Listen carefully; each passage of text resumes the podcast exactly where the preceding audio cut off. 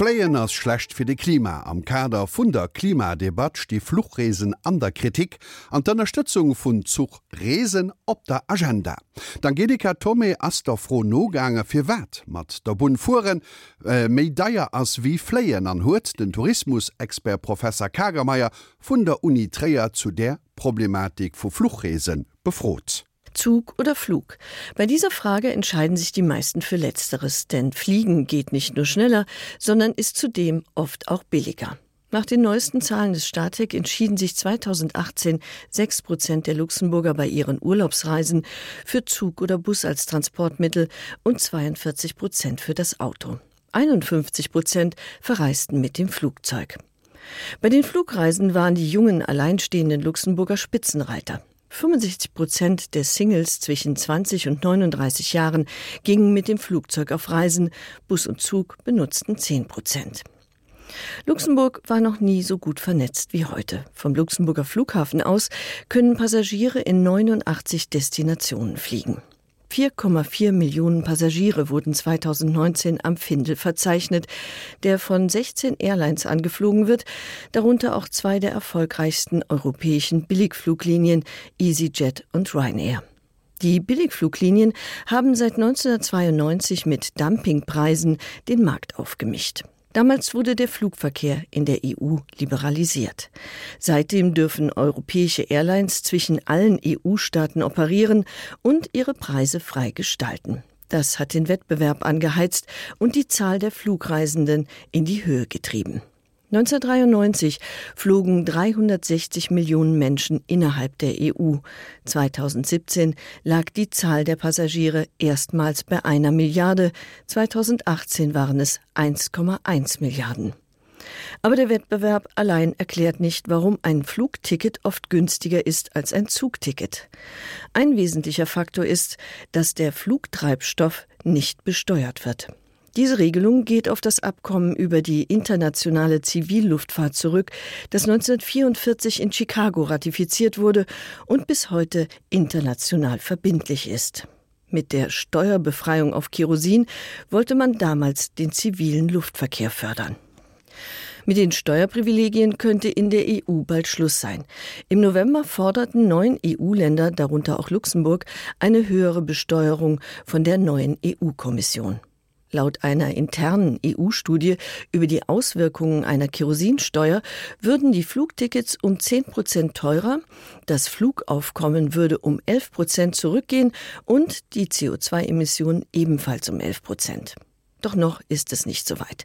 Die europäischen Mühlen mahlen bekanntlich langsam. Außerdem sind die südlichen EU-Staaten, die beim Tourismus auf die Anreise mit Flugzeugen angewiesen sind, nicht sehr erbaut von dieser Idee. Das Thema Flugreisen und Nachhaltigkeit beschäftigt auch die Tourismusforscher, zum Beispiel Professor Dr. Andreas Kagermeier, Tourismusgeograf an der Universität Trier. Wie sieht er die Debatte über die Flugreisen? Also vorab ganz klar der Hinweis, dass Flugreisen möglicherweise schon so als Prügelknabe gesehen werden, weil es nicht lebensnotwendig ist. Flugverkehr kommt immer darauf an, ob man die nicht CO2-Effekte mit reinnimmt, verursacht irgendwo um die 2,5 bis 4 Prozent des CO2-Ausstoßes weltweit. Wir transportieren Waren, wir haben globale Distributions- und Logistikketten. Darüber wird wenig diskutiert. Das wird eben als angemessen gesehen. Wir haben einen Fleischkonsum der auch eine sehr hohe CO2-Bilanz ausmacht. Gleichwohl ist es schon so, dass die Tourismuswirtschaft bislang sehr wenig gemacht hat. Flugreisen als Prügelknabe auf der einen Seite, auf der anderen Seite eine tatenlose Tourismusindustrie. Aber wie sieht es mit den Touristen aus? Welche Möglichkeiten haben sie?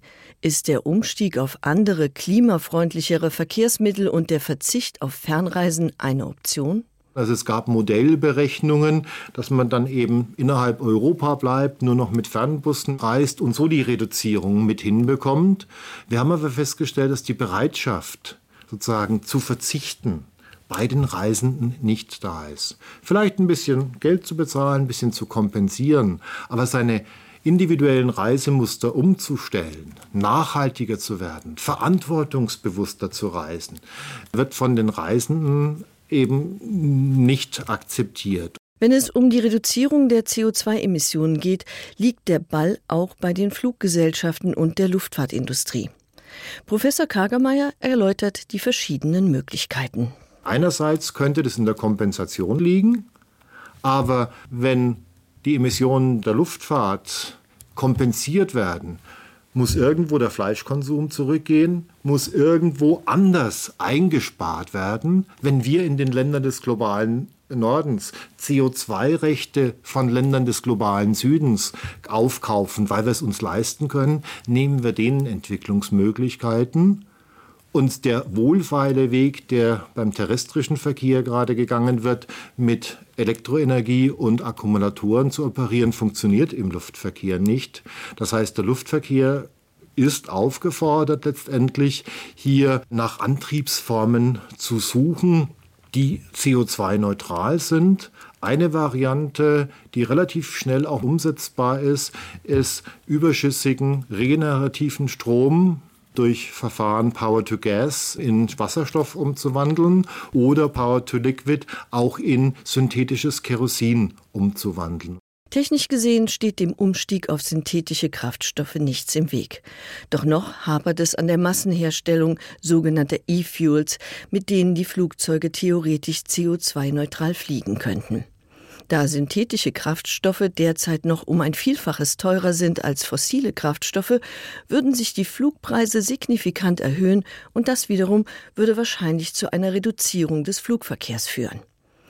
Eine Preiserhöhung ist nach Ansicht von Professor Dr. Kagermeier ein wirksames Mittel, um den CO2-Ausstoß einzudämmen. Allein durch Appelle wird wahrscheinlich der Luftverkehr nicht zurückgehen, sondern wenn das Ticket wieder einen fairen Preis kostet, wenn ich nicht für 25 Euro nach Mallorca fliegen kann, sondern wenn ich für diesen Flug 200 Euro zahle. Dann werden noch genügend fliegen, es wird niemand exkludiert, aber man wird sich überlegen, ob ich jetzt dann elfmal im Jahr runterfliege oder ob ich es bei dreimal belasse. Ob ich das Wochenende runterfliege oder ob ich sage, ja, wenn ich schon unten bin, bleibe ich eine ganze Woche.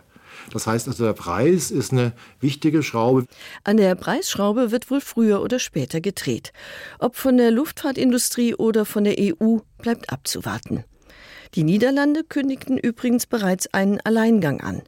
Ab 2021 sollen Flugtickets besteuert werden, um die Preisdifferenz zwischen Flug- und Bahntickets zu schließen. Den Amment deit alles trop hin, dass Fluchresen an Zukunft Medaierwerte ginn. Dem Thema Zug oder Flucht, den Angelika Tommy die Lächminute belicht huet, ass da noch de lächten Deel aus der Feuter Serie nix wie weg.